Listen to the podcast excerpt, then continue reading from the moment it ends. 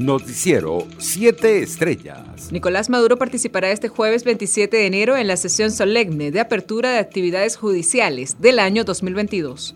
El acto estará presidido por el presidente del Tribunal Supremo de Justicia, Michael Moreno, y contará con la asistencia de representantes de los poderes públicos nacionales. Una delegación de Venezuela encabezada por el canciller Félix Plasencia llegó a Honduras para participar en la toma de posesión de la presidenta Xiomara Castro este jueves 27 de enero. El gobernador de Miranda, Héctor Rodríguez, y la ministra del Poder Popular para la Mujer y la Igualdad de Género, Margot Godoy, también formarán parte de la representación venezolana. Entre tanto, el gobernador del estado Nueva Esparta, Morel Rodríguez, pidió a los migrantes venezolanos que están pasando por dificultades, hambre y miseria que regresen al país. Además, el dirigente opositor recomendó que se levanten las sanciones establecidas al gobierno de Nicolás Maduro porque consideró que afectan a la población. En otras noticias, autoridades colombianas hallaron el miércoles, en horas de la madrugada, tres cadáveres en la isla, una trocha que existe entre Colombia y Venezuela, ubicada entre las localidades del El Escobal y Ureña.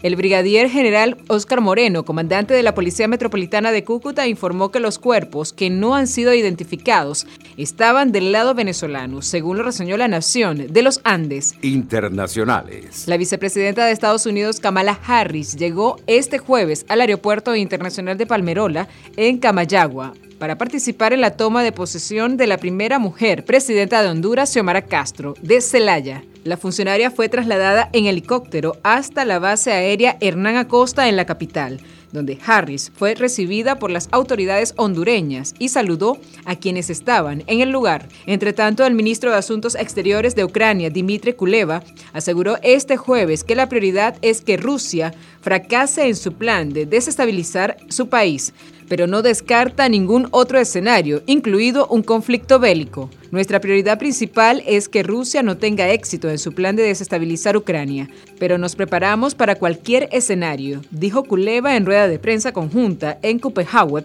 con su homólogo danés Happe Kofod. En otras noticias, la Agencia Europea del Medicamento recomendó hoy otorgar una autorización de comercialización condicional al medicamento Paxlovid de la compañía Pfizer, por lo que se convertirá en el primer antiviral oral en el que bloque comunitario para tratar el coronavirus. La pastilla servirá para adultos que no requieren oxígeno suplementario y que tienen un mayor riesgo de que la enfermedad se vuelva grave, dijo la agencia europea en un comunicado. Economía. Más de 30.000 trabajadores del sistema bancario han renunciado desde 2016, según lo aseguró el secretario general de la Federación de Trabajadores Bancarios y Afines, Fetra Banca. Claudio Rivas, quien atribuyó la deserción laboral a los bajos salarios y a la migración. La disminución ha sido constante año tras año, al igual que las oficinas.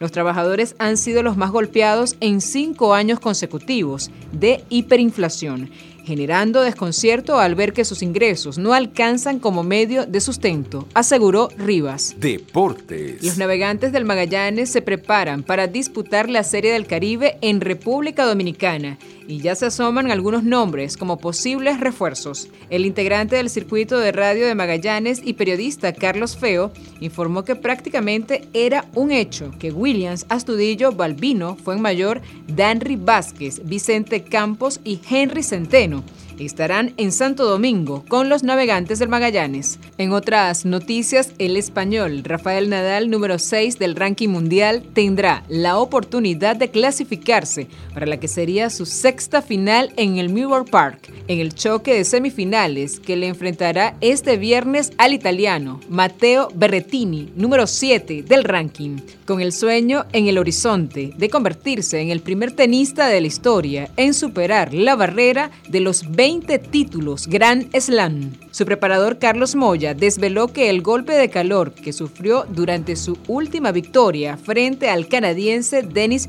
Shapovalov, número 14, es una patología de la que te recuperas con facilidad. Nadal completó este jueves un entrenamiento tanto con el propio Moya como con su otro técnico, Mark López, en el que puso en práctica con especial énfasis el resto y la derecha cruzada con el objetivo de contrarrestar el poderoso servicio del italiano, así como para encontrarle su revés y no dejarle dominar con la derecha. Noticiero 7 Estrellas.